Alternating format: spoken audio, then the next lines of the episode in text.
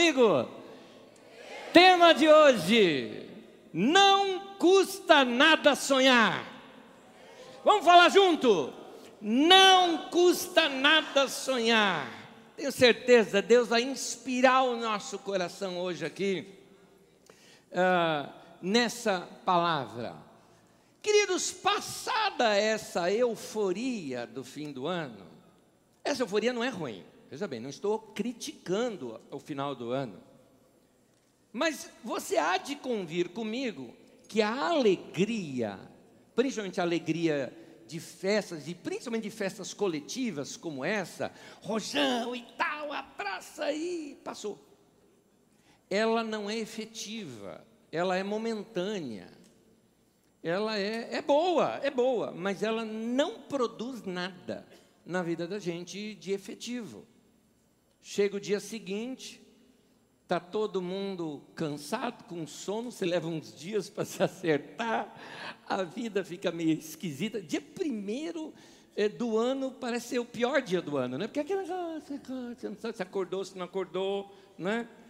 Aí tem trocentos é, recados para devolver. É legal, porque um monte de gente você não viu, você manda recado tal. Mas aquele negócio, você quer comer uma coisa gostosa, está tudo fechado, né? É verdade?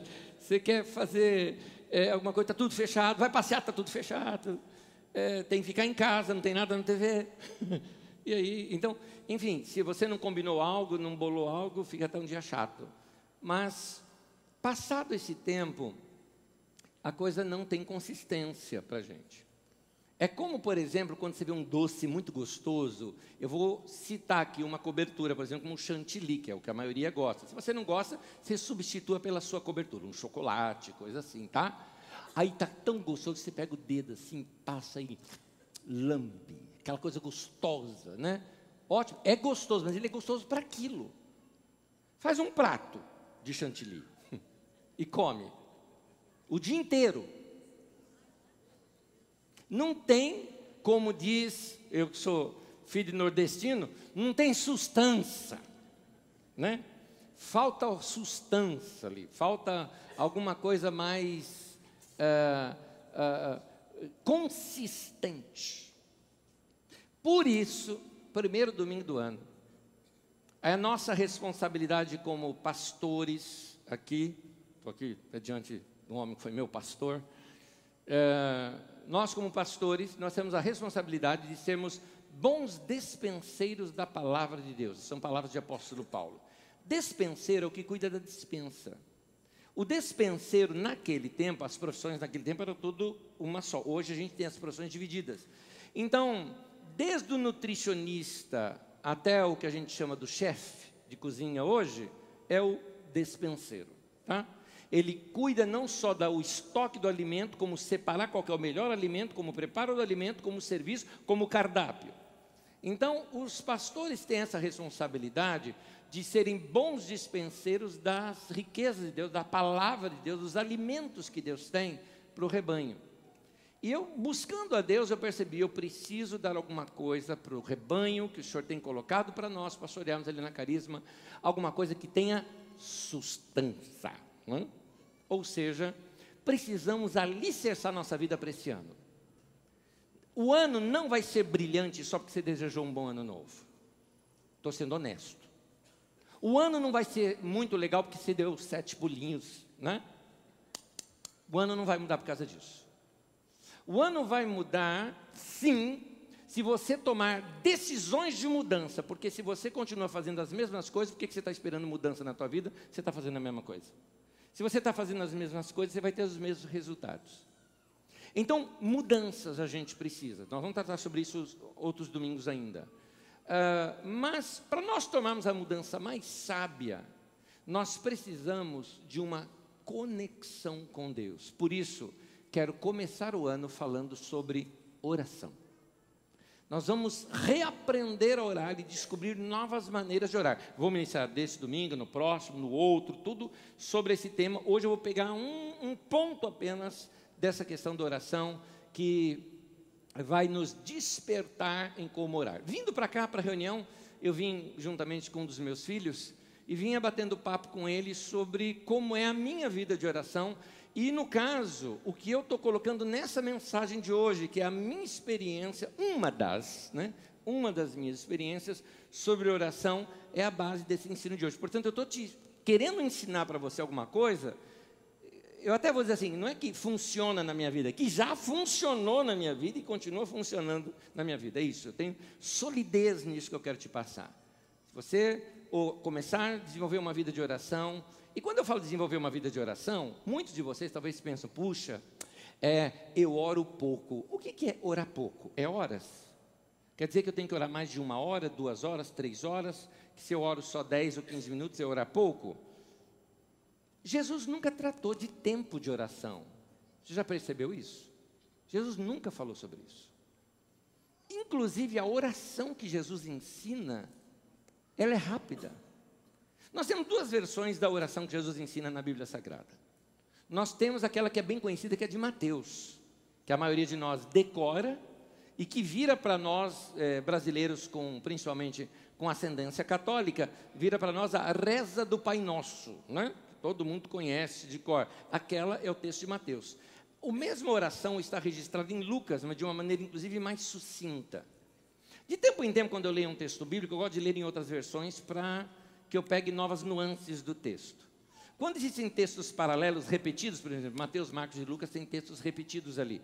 Eu gosto de ler nas versões diferentes, na, nas apresentações diferentes do texto, para de repente pegar algum detalhezinho no texto. Portanto, hoje aqui nós vamos orar juntos a oração do Pai Nosso, mas não a que você sabe de cor. Nós vamos falar aquela que está registrada lá no livro de Lucas. Então, vem comigo, coloca o texto para mim, por favor queria que você orasse junto comigo aqui agora. Você não vai simplesmente ler. Ore esta leitura do texto bíblico junto comigo, oração ensinada por Jesus. Comecemos. Pai, santificado seja o teu nome, venha o teu reino, dá-nos cada dia o pão cotidiano, perdoa-nos os nossos pecados, pois também perdoamos a todos os que nos devem e não nos deixe cair em tentação. E você pode dizer amém. Você viu que ela está diferente da que você decorou? Lucas tinha uma maneira de mostrar que Jesus era alguém descomplicado e simples. Você vê muita ênfase em relação com crianças, você vê a ênfase de Jesus dando atenção às mulheres, tudo isso em Lucas. Você vê a objetividade de Jesus muito retratada em Lucas, porque ele quer mostrar este lado da vida de Jesus, contrastando com a vida complicada, religiosa, enroscada dos líderes religiosos da sua época. O que nos mostra algumas coisas. Por exemplo, se você já começa a achar que um homem de oração, uma mulher de oração, é aquela pessoa que passa lá cinco horas por dia orando, Parabéns se você realmente consegue ficar cinco horas por dia orando, é uma experiência maravilhosa. Parabéns a quem faz isso. Mas Jesus nunca tratou de tempo de oração. Tanto que esta oração que nós fizemos deve ter durado em torno de 20 segundos. Se nós subirmos um pouquinho, nós vamos chegar em 30 segundos e nós fizemos uma oração. O que nota que não é o tempo que a gente gasta em oração que é importante, mas aqui tem alguma coisa a mais que Jesus quer ensinar para nós, nós vamos entrar nesse ponto, mas tem algo a mais que Jesus quer ensinar nesse ponto, que é mais importante na questão da oração. Segunda coisa aqui importante, Jesus não ensinou essa oração para ela ser decorada e repetida. Surpresa, mas ficar repetindo o Pai Nosso não te leva a lugar nenhum, mesmo sendo a oração do Pai Nosso. Ensino de Jesus anterior a esse texto, inclusive no texto de Mateus, Jesus fala assim: não usem de vãs repetições. Porque ele fala sobre os pagãos fazem isso, pagão é aqueles, gente sem Deus, gente sem relação com Deus. Ele fala, eles acham que pelo muito orar vão ser atendidos, pelo muito falar vão ser atendidos. Então, meu querido, se você fica lá o tempo todo, Pai Nosso Amém. Não vai resolver nada. Isso não é oração. Por quê? Porque faltou um detalhezinho aí. Olha como começa essa oração. É um vocativo. Pai. tem um livro muito antigo que li, não tem mais hoje em dia. Quem tem, tem. Hoje eu, eu sei que ele não é mais editado. O Homem que Orava, de John Hyde, a vida de John Hyde. John Hyde era um homem que tinha uma experiência de oração muito forte. Não foi ele que escreveu sobre ele, alguém escreveu sobre ele. E no livro, narrando aquele tempo que esse homem passava em oração, que realmente esse era um daqueles que passava horas em oração, dizia-se que ele às vezes chegava a passar uns 30 minutos quieto diante de Deus, antes de falar a primeira palavra. Conversando com ele, o irmão que escreveu o livro, conversando com John Hyde, perguntando para ele o porquê que ele fazia assim, ele dizia: A minha mente é tão agitada que o tempo todo parece que eu não estou focado em Deus. Então eu não quero lançar palavras ao ar. No momento em que eu percebo que realmente eu estou focado em Deus, é o meu momento de orar. Então note que aqui a, a oração em si, ensinada por Jesus e praticada aqui, o propósito da oração é estabelecer uma conexão com Deus. Eu gosto dessa palavra porque ela é uma palavra dos nossos dias. Né? É uma palavra que a gente compreende muito bem. Você está com seu celular e está sem conexão. Como é que você? Primeiro, você fica maluco. Né? Fica tentando achar conexão. O que é a conexão? Para quem é dos tempos antigos de internet, deve se lembrar das linhas de escadas, né? dos modems, quando faziam aquelas conexões. Então, é, a conexão se dá quando essa máquina encontra-se aqui com essa outra, né, através de sinais, e uma fala com a outra, vamos dizer assim, fazendo o upload e o download. Então, essa fez uma comunicação, essa devolveu a comunicação. Essa palavra conexão explica muito bem o que a gente deve entender sobre oração. Oração é conectar-se com Deus. Quando eu me conecto com Deus, é como se Deus Deus tem esse poder, Ele já faz isso, mas é o momento em que eu tomo consciência de que eu estou entregando tudo nas mãos dEle, só que Deus está devolvendo tudo isso em forma de paz para mim. Então, essa conexão com Deus é que é a oração em si. Ora, é, Nota como oração não pode ser complicado. Jesus era, era alguém bem descomplicado, né, como eu disse aqui. Para Jesus, orar deve ser algo tão simples e descomplicado que qualquer um pode fazer. Oração não é só para os super espirituais.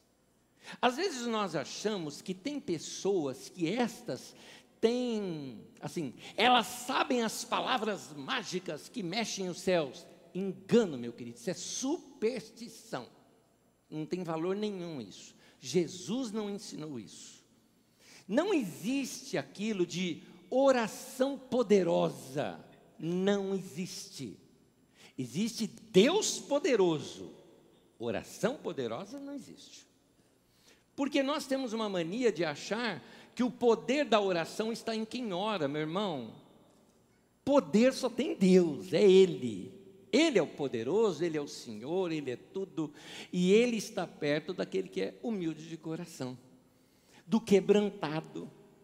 É interessante que um dos textos fala que Deus está perto daquele que está quebrantado. Quebrantado nunca tem postura de poderoso, já percebeu? Quebrantado é aquele que, como Jesus conta, de um homem que vai orar, bate no peito, abaixa a cabeça sem querer levantá-la para o céu e fala: Tem misericórdia de mim, Senhor. E Jesus fala: esse, esse Deus ouviu a oração. Então, nota que às vezes a gente acha que o poderoso da oração é aquele que tem aquelas palavras bonitas, né? Parece que como se Deus gostasse de discurso de político, não é? Excelentíssimo Deus, eterno Pai, tu que estás nos céus. né? A gente falou, oh, esse aí Deus está ouvindo. Para. Deus não se impressiona com o nosso teatro. Sem contar que hoje em dia tem a moda em que as pessoas que vão orar parece que entram em transe. Já perceberam isso? Tem pessoa que entra em transe na oração, no louvor, com esse negócio dessas brincadeiras de unção para cá, unção para lá e roda. E tem uns que assim, me lembra da minha infância quando eu via as reuniões de candomblé, quando descia o espírito lá, né? E, possessão do Espírito Santo agora, um negócio esquisito, não tem isso na Bíblia. Não tem. Você não vê Jesus fazendo isso. No entanto, Jesus fala: é fácil orar. Fala, pai. E aí? Aí você fala o que você quiser falar. É isso. Então, é, Deus não gosta de falsidade. Provérbios 12, 22 diz: O Senhor Deus detesta os mentirosos, porém ama os que dizem a verdade. Ora, se Deus ama os que dizem a verdade e detesta os mentirosos, como é que eu devo orar? Eu devo orar contando para Deus tudo. Tudo. Começa a minha primeira dica aqui para você. Na oração, a gente tem que falar para Deus o que o nosso coração sente. E um detalhe: sem juízo de valor. Sem juízo de valor. Às vezes a gente acha que tem que falar as palavras certinhas para Deus. Deus não se impressiona com as nossas palavras. Primeiro, que Ele já sabe o que a gente está sentindo. Outra coisa é que Deus mesmo fala, é como se Deus falasse o seguinte: é, é, filho, você está carregando algumas coisas em você que está azedando aí dentro e é, é, você, você não, não tem, sua vida não é um recipiente adequado para isso que você está carregando. Dá para mim aqui, passa para mim. Quer ver um texto? 1 Pedro capítulo 5, versículo 7. Lancem sobre ele toda a sua ansiedade, porque Ele tem cuidado de vocês. Lance sobre Ele o que? Toda, toda, esse é o detalhe, o toda. O que é ansiedade? Desejos, vontades, inseguranças. É, uma expressão assim, sabe aquele não sei? É isso. É verdade. Aquela coisa assim que você vai contar para alguém que fala, assim, eu estou sentindo um negócio aqui, o que não, não sei. É um, é um Então, mas Deus sabe. Esse é que é o legal. Deus sabe. Você tem que entender que quando você está falando com Deus, não tem como esconder algo dele, porque ele te conhece melhor do que você mesmo se conhece. E ele está falando, me dá isso daqui. E quando você for orar, então, ore sem juízo de valor, sem se importar se aquilo está certo ou errado, porque Deus não prometeu responder a tua oração, Ele prometeu que vai te dar paz. Então, ora o que você está sentindo. Ora o que está passando lá dentro. Guarda bem isso. Você não precisa ficar medindo suas palavras diante de Deus. Não precisa. Buscando a palavra certa, tentando acertar. Fale livremente. Eu, eu, eu não estou falando de falar sem respeito, por favor. Não estou falando de falta de respeito com Deus. Não é isso que eu estou falando. Mas é, é melhor você, você se sinta diante de Deus como alguém que vai falar com outra pessoa que te conhece melhor do que você. Você faz isso com o seu terapeuta, você vai lá e conta tudo, e ainda assim você nem sabe se você está contando certo, se você está contando uma imaginação. Não é verdade? Quando a gente lembra da nossa infância, ela mesmo daquele jeito ou ela já é um pouquinho misturada com o que a gente queria que fosse? A gente não sabe mais. Mas Deus sabe. Deus sabe. Aliás, tem uma expressão na Bíblia que eu gosto muito, Jesus fala assim, quando ele vai falar de, do Senhor, ele fala assim, o Pai sabe. Eu gosto dessa expressão de Jesus. O Pai sabe. Ele sabe de tudo. Aliás, está aqui o texto, Mateus 6,8. O Pai sabe do que vocês precisam antes mesmo de o pedirem. Eu já vou emendar no próximo texto, assim a gente faz uma leitura só. No Salmo 139, versículo 4. Antes mesmo que eu fale, tu já sabes o que eu vou dizer. Uma vez um dos meus filhos falou isso comigo. Ele falou assim: Pai, Deus sabe de tudo, né? Sabe, filho, sabe tudo. Até o que eu penso aqui, ele já sabe, sabe. Sem eu falar, ele já sabe, sabe.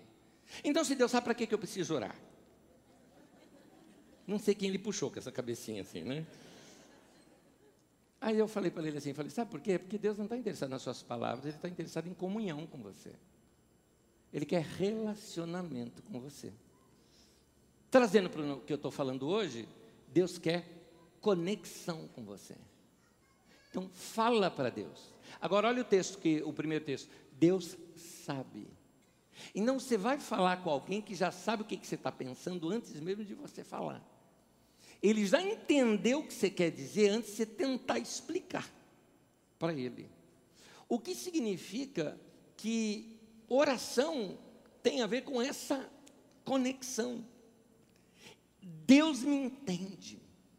Deus entendeu o que eu estou sentindo. Ora, a, aqui eu, eu chamo a atenção para uma coisa: às vezes não é nem palavra. Às vezes é uma vontade.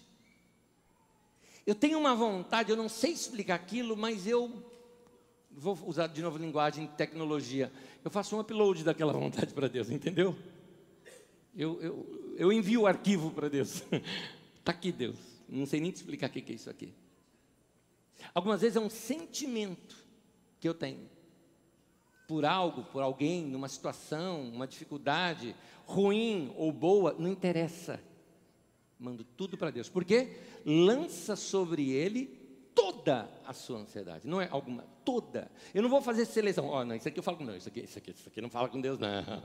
Isso aqui não pode falar com Deus. Tudo. Tudo. Fala tudo com ele. Passa tudo para ele. É o que o texto está nos ensinando. Agora, Paulo apóstolo nos ensina algo mais sobre isso. Vem comigo em Filipenses, no capítulo 4, do 5 em diante, diz assim: Perto está o Senhor.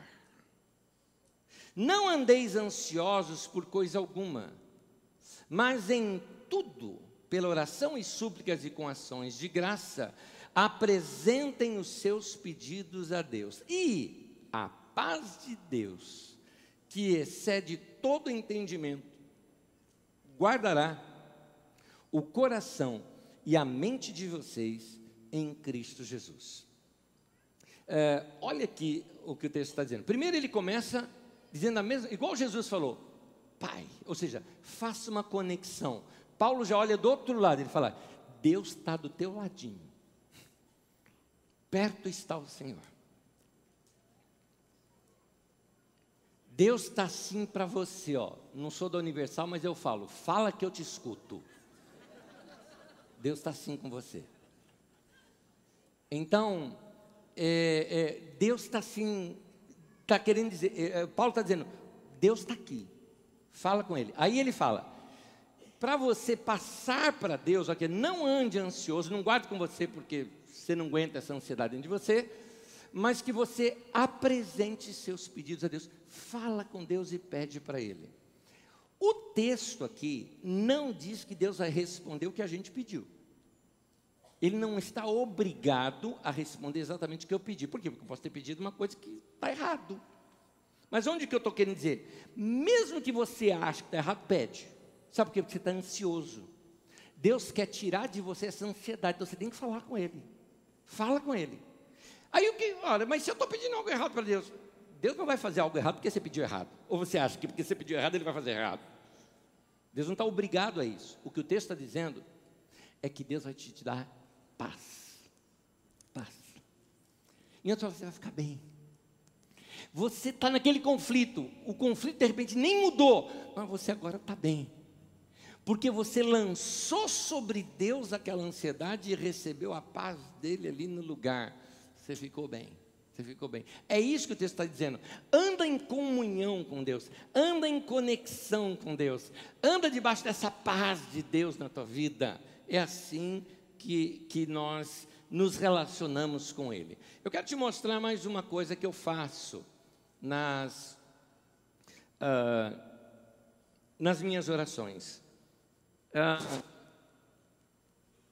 Eu sou muito imaginativo.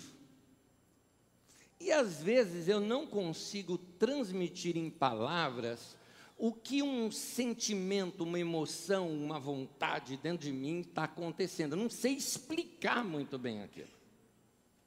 Eu chamo isso de sonho.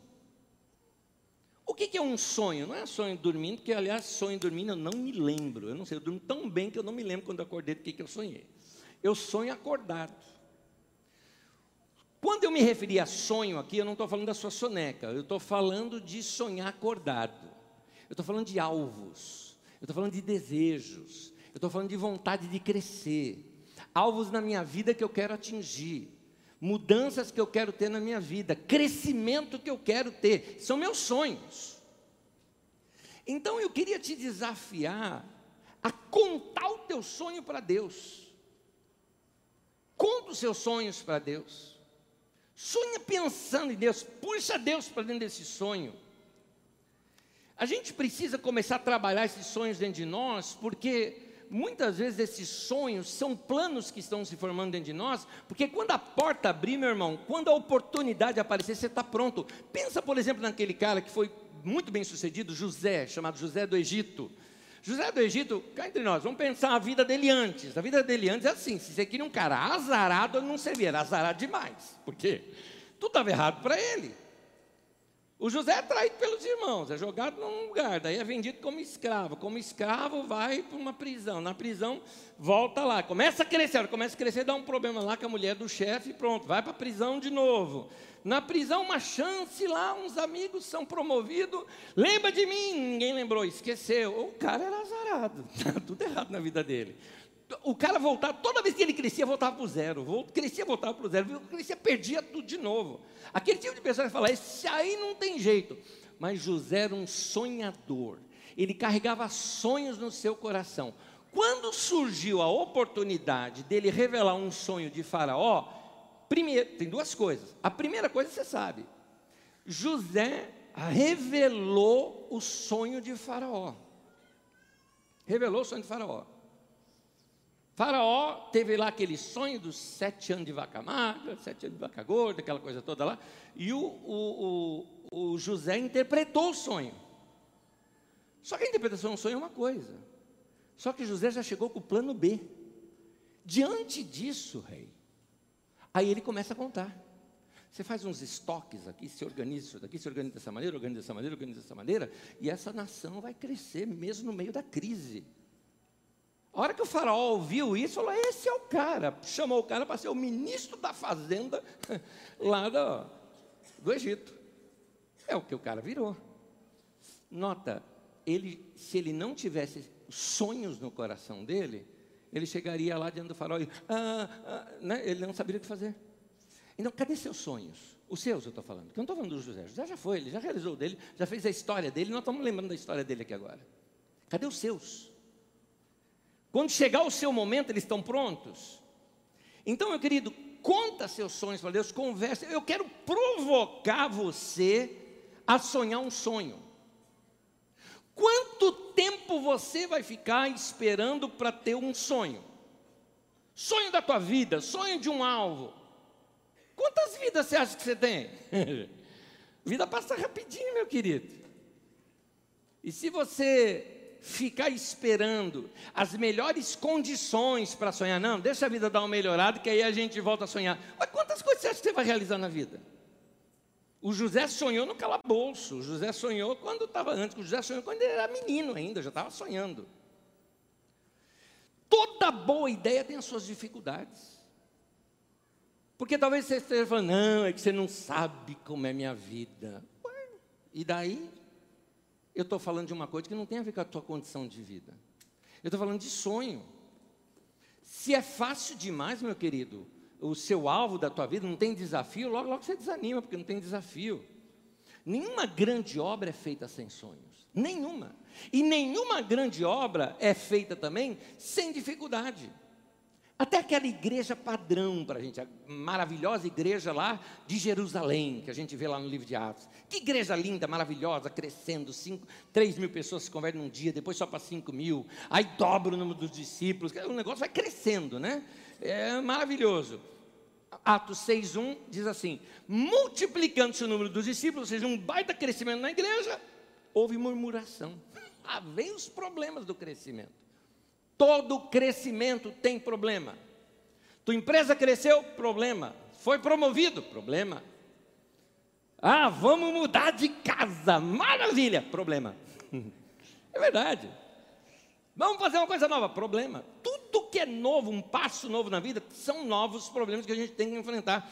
Quanto maior o crescimento, maiores são os problemas. Agora, no entanto, Deus nos desafia a sonhar com essas coisas. Vou citar um texto aqui, por exemplo. Em Jeremias capítulo 29, versículo 11, depois eu explico o contexto do texto. O texto diz assim: Porque sou eu que conheço os planos que tenho para vocês, diz o Senhor. Planos de fazê-los prosperar e não lhes causar dano, planos de dar-lhes esperança e um futuro. Vamos pensar aqui uma coisa. É, aquele povo que recebeu essa carta de Jeremias era um povo que antes morava em Jerusalém, estava bem estabelecido em Jerusalém, veio a Babilônia, destruiu tudo, acabou com tudo. Os caras foram assim, uma mão na frente e outra atrás, sem nada, começar a vida de novo lá nas terras da Babilônia, do zero, aquela que nem dizer minha avó, pintaíba que o cara tava, aquele aperto todo. Aí começa a ajustar a vida, construiu uma casinha, fez alguma coisa, tá no sufoco, mas tá melhorando já. Aí vem a carta do profeta que ficou lá em Jerusalém, falando: Deus vai trazer vocês de novo para essa terra. Aí o cara vai dizendo: Não sei se eu quero. Porque lá está pior que aqui agora. E um detalhezinho: é, Aqui eu já estou começando a crescer lá, eu vou ter que voltar do zero. Crescer do nada. É interessante, a vida de muita gente está assim. Voltei no estaca zero. Pois é, é esse caso aqui do povo. Só que olha a promessa de Deus ali. Eu sei o plano que eu tenho para você. Para você, você está mirando o bom, eu estou mirando o ótimo. Só que às vezes o bom é inimigo do ótimo. Você não vai conseguir dar um passo além do que você está. E eu estou querendo te trazer para cá, porque daqui você consegue crescer mais do que o que você está aí. E tem mais: os meus planos para você é plano de te fazer prosperar. O meu plano para você é um plano de te dar esperança e um futuro. Meu irmão, essa palavra já foi dada para os irmãos lá atrás. Eu estou agora falando é com você. O que é que você, como você reagiria se Deus falasse isso para você? Em outras palavras, filho, não tenha medo de recomeçar algo, porque eu estou com você e eu vou fazer isso novo na tua vida agora, e você vai ter que confiar em mim. Como é que você faria? Sabe aquela história do pai e a criancinha? Por uma criancinha que é menor do que esse burro que ela tem maior medo, aqui é um, isso é um abismo para ela, não é? Mas o pai está ali falando, pula. O que, que essa criança faz? Não precisa fazer, é, pula. Ela sabe que o pai vai segurar. De vez em quando Deus faz isso com a gente. Pula. Vem cá. Vou fazer algo novo em você. Como é que você reagiria se Deus falasse isso com você?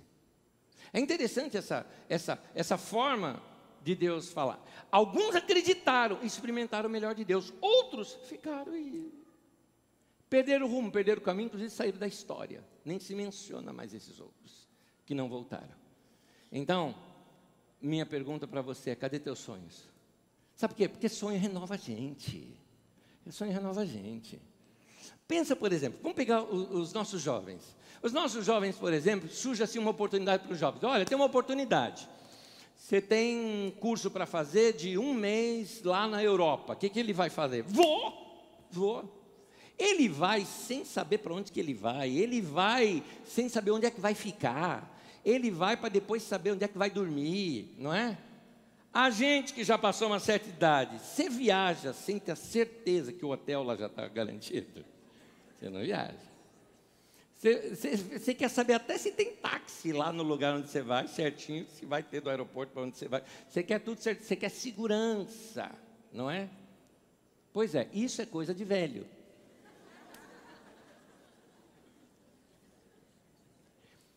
Quando o Espírito Santo é derramado sobre a terra, Deus diz assim: os vossos velhos sonharão. Por quê? As pessoas idosas sonhando se tornam jovens. Agora, você sem sonho é rabugento, chato. A pessoa fica azeda e perturba todo mundo ao redor também. Você fica chato e você perturba todo mundo. Assim como o contrário também é verdade. Quem tem um sonho, uma paixão, tudo mais, ela contagia as outras pessoas ao redor. Porque ela vê a vida de uma maneira diferente. Interessante esse, esse detalhe aqui do sonho.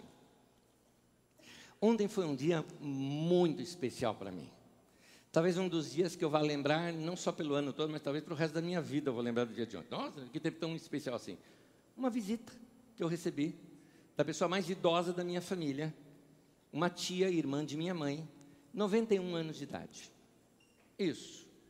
E o que tem de especial nisso? O que tem de especial é que eu estava diante de uma senhora de 91 anos de idade, mais jovem do que eu, com desafios no coração, aos 91 anos de idade. Isso me lembrou a avó dela, que é a minha bisavó, que aos 93 anos de idade disse: Descobri o meu ministério. Aos 93 anos de idade. Então, é, é essas, você vê que é de família, essas maluquices, né? Mas ela aos 91, com uma energia e falando com todo mundo, e para frente, assim, sabe? Pessoa conectada, sabe? Ela, ela, mexe muito bem já com, com internet, WhatsApp com a família, e comunica com todo mundo, toda internetada. De vez em quando você fala, ô, oh, larga o celular aí, fica aqui com a gente, tal, porque está conectada com todo mundo. Ela já está sonhando e planejando o aniversário de 100 anos.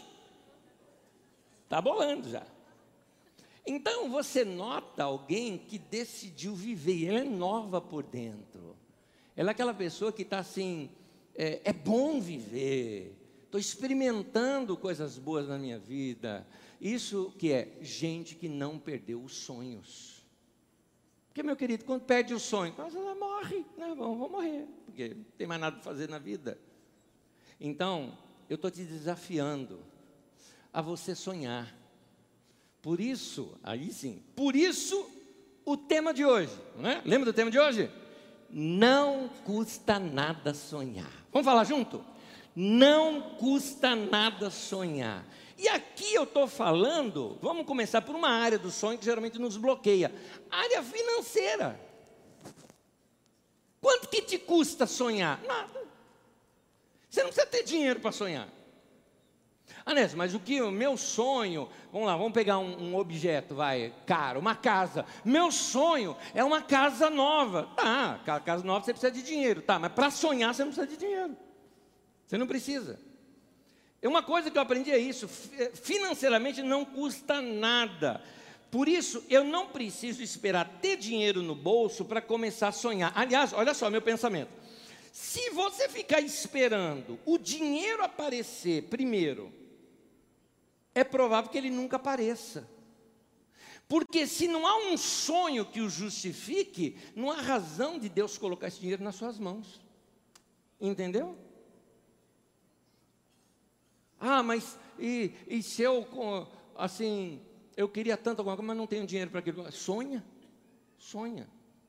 Porque o que pode acontecer com você é um dia você ter essa oportunidade de ter dinheiro na sua mãe não sabe o que fazer. Então você já tem que estar com o plano pronto. É igual o José do Egito. Quando chamaram ele, ele já se barbeou, já se arrumou, falou: Eu sei que eu vou falar para o rei.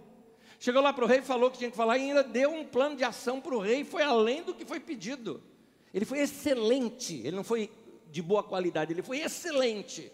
Ele ultrapassou as expectativas. Por isso que o cara cresceu. Então, eu, é coisa minha, você pode pensar diferente de mim, fica à vontade. Mas como eu já disse, eu sou imaginativo, então eu gosto de imagem, eu gosto de figuras. Essas coisas são muito bons comigo. Me, eu gosto de desenhar. Quando eu escrevo, quando eu estou dando um conselho para você, eu fico desenhando. Eu gosto de imagem. Isso me fala muito bem. Portanto, eu uso muito uma prática ensinada por um irmão lá da Coreia do Sul, Yang Cho, quando ele fala o seguinte: quando você for sonhar, tem uma imagem clara, quando você for pedir algo para Deus, tem uma imagem clara do que, que você está querendo, porque se você não tem uma imagem clara, qualquer coisa que te der serve.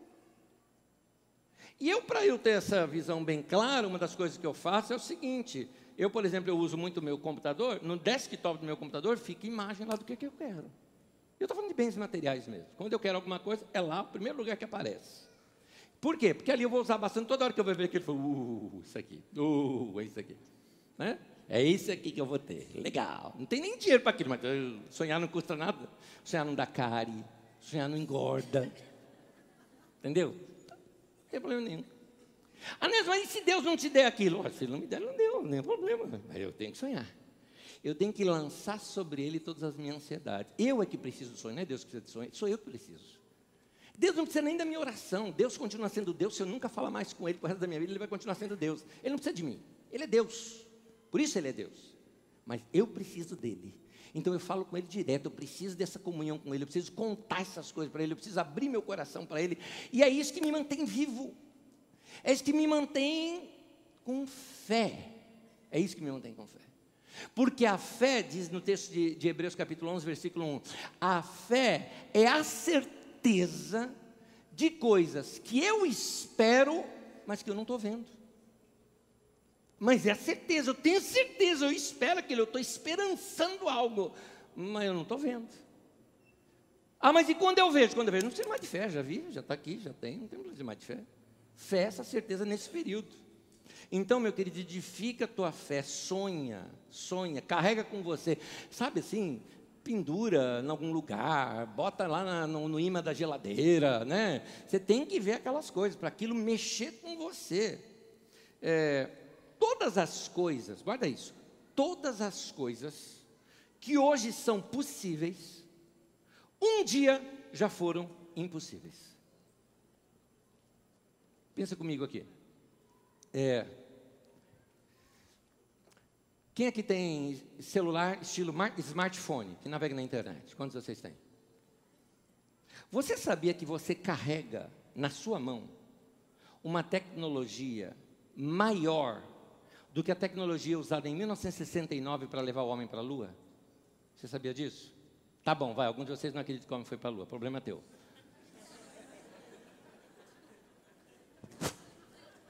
Mas, ó, você tem uma tecnologia maior do que aquela, na tua mão.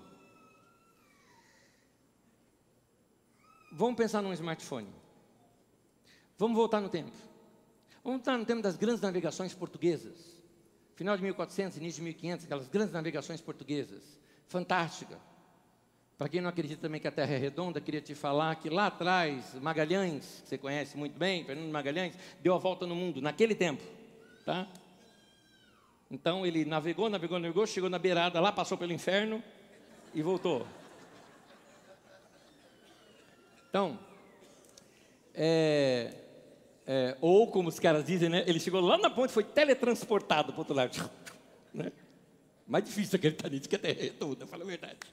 Tá voltando, voltando, voltando. Então, naquele tempo, você falar sobre um smartphone era impossível. Você não tinha tecnologia para criar um celular. Você não tinha, era impossível. Hoje é impossível? Não. Hoje é até dobrável, não sei nem como é que é isso, mas dobra o negócio, como é que é isso? Né? A tela, como é que é isso? Então, é, tudo aquilo que hoje é impossível, que, que, que antigamente era impossível, que hoje é possível, aliás, já foi um dia impossível, certo? Ok. O seu sonho pode parecer impossível, mas depois de um dia ele se concretizar, vai ser fácil olhar para trás e ver aquilo tudo. Quer ver uma coisa que para mim era impossível? Para mim. Isso aqui que você está vendo hoje. Quem está lá no fundão, consegue ver lá no outro fundão lá? Ó? E de lá do fundão para lá, ó, só para você ter uma ideia do tamanho disso daqui. Nós temos três reuniões assim aqui. Quando nós tínhamos 35 pessoas, gente, quando nós chegamos em 50, nós vibramos. Quando nós tínhamos 50 pessoas, resolvemos alugar um salão de reuniões. Eu achei que eu estava com uma fé assim do tamanho do mundo. Quando eu falei assim para os irmãos, assim, sabe quando você enche o peito assim, fala, vou falar um negócio de fé. Né? Nós vamos alugar um lugar, muito grande, muito grande. Amém. Para o dobro de pessoas que nós temos aqui, amém. O dobro era 100, né? Você pega isso daqui tem o quíntuplo, né? Então, é, naquele tempo era o máximo nosso. Na primeira reunião já tinha 120 pessoas. O sonho mais alto que eu tinha não chegava, não conseguia chegar nisso que a gente tem hoje. Mas veja, aquilo que um dia foi impossível, hoje é possível. E tudo que nós temos hoje, nós temos porque alguém sonhou com isso. Alguém sonhou com eletrônicos e tudo mais e que chegou nos nossos celulares. Alguém sonhou com lógica e tecnologia, física e matemática para que chegasse nas conclusões que trouxeram essas máquinas para nós hoje. Alguém sonhou. Alguém sonhou com essa cadeira que você está sentado aí? Ou pelo menos lá atrás alguém sonhou em como fazer o ferro, né? como extrair o ferro. Isso lá em, quando que é idade do ferro, mas na idade do bronze, 1200, tá, já não lembro mais. Enfim, lá perto de 1200 a.C. Então, é, alguém sonhou. Alguém sonhou com essa comunidade que você está hoje aqui. Então, nota, no futuro, Vai ser fácil alguém olhar para o tempo de hoje e dizer: Que legal que alguém estava sonhando com isso que nós estamos usufruindo hoje. Alguém no futuro vai levantar as mãos para os céus e vai agradecer a Deus por você ter existido e sonhado algo e trazido à tona aquilo, investido a tua vida naquilo por causa desse sonho. Então, meu querido, não deixa de sonhar, meu irmão. Não deixa de sonhar. Ah, é, é, ao lhe fazer essa provocação para você sonhar, eu espero uma coisa aqui, estou terminando.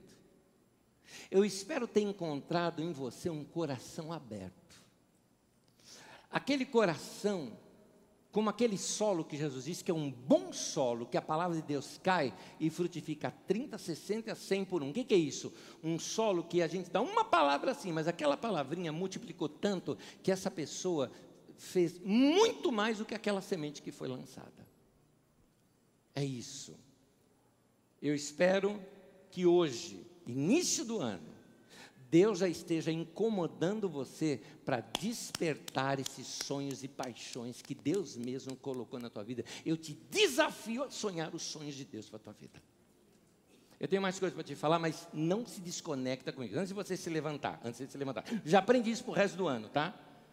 Sabe aquelas pessoas que assim, acabou o filme, passa as, as letrinhas, ele já pega vai embora? Aí o filme vem de surpresa, passa uma cena que tem tudo a ver, que explica um monte de coisa e você perdeu. Então não vai embora, fica de pé e se conecta. Já está passando as letrinhas, mas vai aparecer uma cena. Meu irmão, eu tenho ainda algumas coisas para falar. Primeira coisa, não leve os seus sonhos para o túmulo. Não tem utilidade nenhuma lá. Os sonhos que Deus colocou em seu coração são para serem realizados aqui, não na eternidade. Ouviu bem? Os sonhos de Deus para você são para agora. Para a eternidade não tem sentido. É, é por isso, por exemplo, que Deus deu um sonho para Abraão. Olha só como esse sonho que eu falo é sonho acordado, é uma visão, uma coisa clara, né? Um alvo para a vida dele. Deus queria, através de Abraão, criar uma nação e essa nação ser um modelo para todas as nações do mundo. A nação adiante errou, inclusive erra até hoje. Mas, e hoje é a igreja, essa nação. Mas, lá atrás, em Abraão, ele acertou. E Deus, através de Abraão, é, precisava gerar uma nação e, através da descendência dele. Para isso ele precisava ter o quê? Um filho. E ele não tinha filho. Então Deus dá para ele uma visão. Estrelas no céu, tenta contar, não consigo. Então, tua, tua descendência vai ser assim, Abraão. Aí Deus dá uma outra para ele: areias no mar, areias ali na praia. Tenta contar o grão, não consigo. Tá bom, tua descendência vai ser assim. Se Abraão tivesse inspirado, olhar para o céu, ia se inspirar mais ainda. Se Abraão estivesse chateado e cabisbaixo, ele ia lembrar também.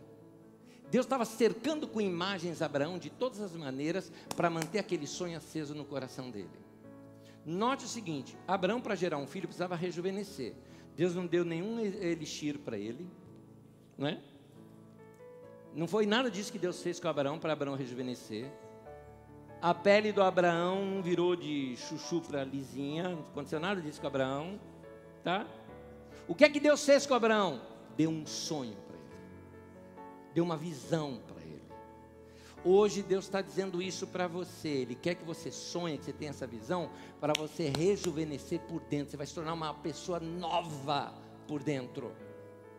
E quem é novo por dentro contagia as outras pessoas, passa para as outras pessoas algo, inspira quem está do lado. Por isso, meu irmão, primeiro domingo do ano, desafio para você, deixa Deus renovar teus sonhos. E quando eu falo de renovação, eu tenho que me lembrar de Romanos 12, que fala: transformai-vos pela renovação da vossa mente. Note, Deus não está dizendo, vou transformar você renovando sua mente. Deus falou: não, não, não, não, não. Transformai-vos. Você se transforma. Eu já te dei tudo que você precisa. Muda você sua maneira de pensar. Muda aqui você, é você que tem que mudar. Deus diz, eu não vou fazer você, é você que tem que fazer. Muda a sua maneira de pensar. Por isso, fica aqui minha última frase aqui para você, para você decorar bem. abra sua mente para Deus. Fica assim para Deus e abre, se abre. Fala, Deus, eu aceito desafios. Eu aceito algo novo que sequer eu nem ainda pensei. Eu aceito o Senhor me desafiar para coisas que eu nunca pensei, a subir em montanha que eu nunca subi, a experimentar alguma coisa que eu nunca experimentei, a ter sentimentos que eu nunca tive ainda, a tomar atitudes que eu nunca tive, a exercer dons que eu nem sabia que eu tinha dentro de mim. Aceite desafios, abra sua mente para Deus e deixa Deus te dar criatividade. Amém? Nós vamos terminar aqui de uma seguinte forma. Eu quero terminar orando com você, mas orando de uma maneira diferente. Vou te explicar. Dá a mão para essa pessoa bonita aí do teu lado, que você já sabe o nome, que não lembra, mas faz de conta que você lembra. Aí, eu quero, eu quero te mostrar uma das maneiras que eu oro de vez em quando.